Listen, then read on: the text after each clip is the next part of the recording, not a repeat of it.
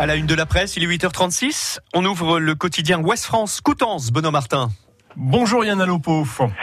Bonjour et bonjour à vos auditeurs. Dans les pages Coutançaises du quotidien Ouest France aujourd'hui, vous vous intéressez à un orgue qui va évidemment beaucoup servir dans les prochains jours avec les fêtes pascales.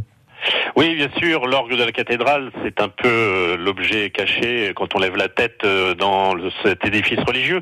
Et on oublie peut-être d'en parler un peu plus souvent, puisque en fait, euh, il a une histoire, cet orgue, et on va vous la raconter dans nos colonnes.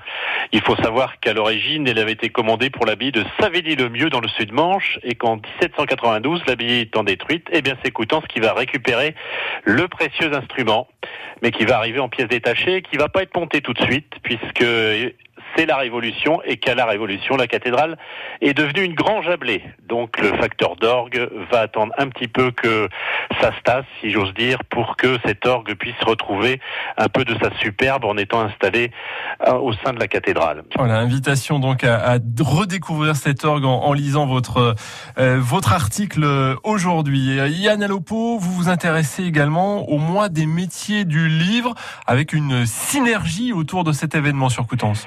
Et eh oui, tout à fait, à Coutances, il va y avoir un mois dédié au métier du livre, et ça, ça va se passer du 30 avril au 25 mai.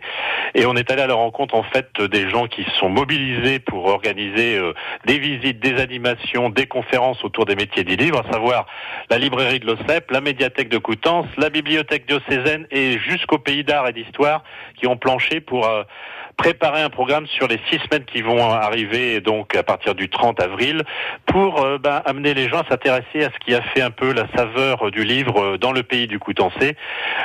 En gros, on peut aussi parler aussi d'une visite du côté de l'atelier de l'imagier par ses propriétaires, une démonstration de xylographie, et puis aussi, on ne peut pas éviter de parler de Louis Beuve avec une conférence, et bien sûr de passer du côté de Blainville avec la fameuse rue des libraires. Voilà donc tout un tout un programme à retrouver euh, à travers euh, ce, dossier dans votre euh, quotidien Ouest France aujourd'hui dans les pages 16. Merci Yann Alopo, très bonne journée. de rien et bonne journée à vous.